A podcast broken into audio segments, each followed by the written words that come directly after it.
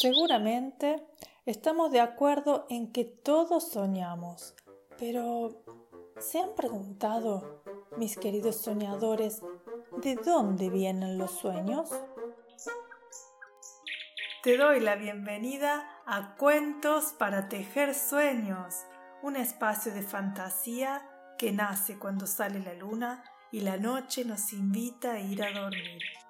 Me llamo Luciana Guadalupe Torre y junto a los soñalitas te acompañaré contándote una historia hasta el momento mágico en que comiences a tejer tu propio sueño.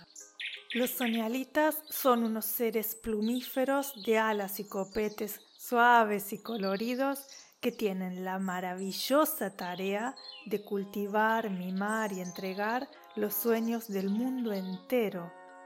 Así volando despacito y en punta de plumas, llegan cada noche con sus alas cargadas de historias de ensueño para repartir.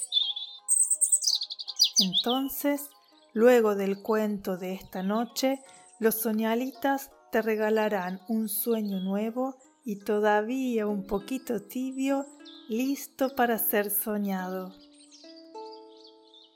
Te invito a descubrir todos los misterios sobre este maravilloso mundo en lucianatorre.com, donde también puedes sugerirme lecturas y compartir tus sueños con otros soñadores de todo el mundo. Me encantaría recibir tu historia.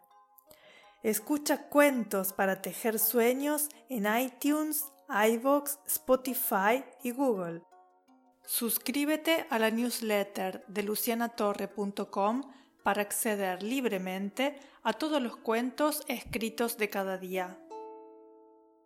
Te agradezco de todo corazón por dejar tu valoración de 5 estrellas en iTunes, por tus donaciones en iVoox y por dejar tu comentario sobre este podcast en la aplicación que utilices.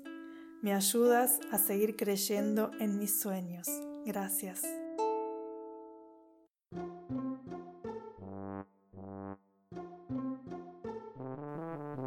Señoras y señores, altos y bajitos, pequeños y grandes soñadores de sueños y sueñitos, el cuento que compartimos esta noche bajo el ala se intitula Los tres días del mirlo.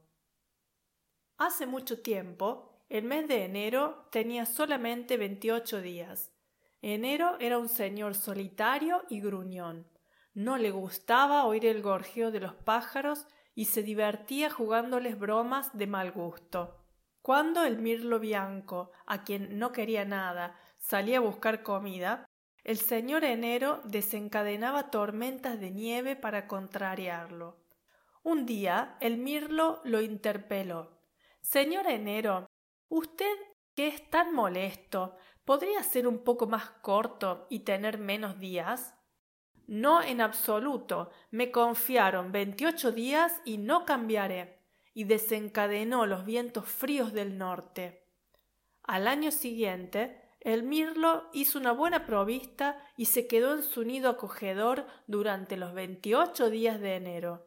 A fin de mes, el pájaro salió de su nido y comenzó a burlarse del señor enero. Tralalera, tralala, lo embromé y voló a buscar su comida.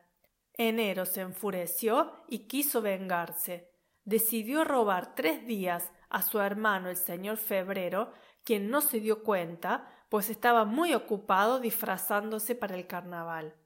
Los tres días siguientes, enero provocó una terrible tormenta. Los árboles colapsaron por el peso de la nieve helada, los animales buscaron refugios improvisados para protegerse del frío. El mirlo blanco para no morir de frío, se escondió en una chimenea en busca de un poco de calor. Después de tres días, la tormenta cesó y el mirlo blanco salió de la chimenea. Pero se volvió negro de hollín.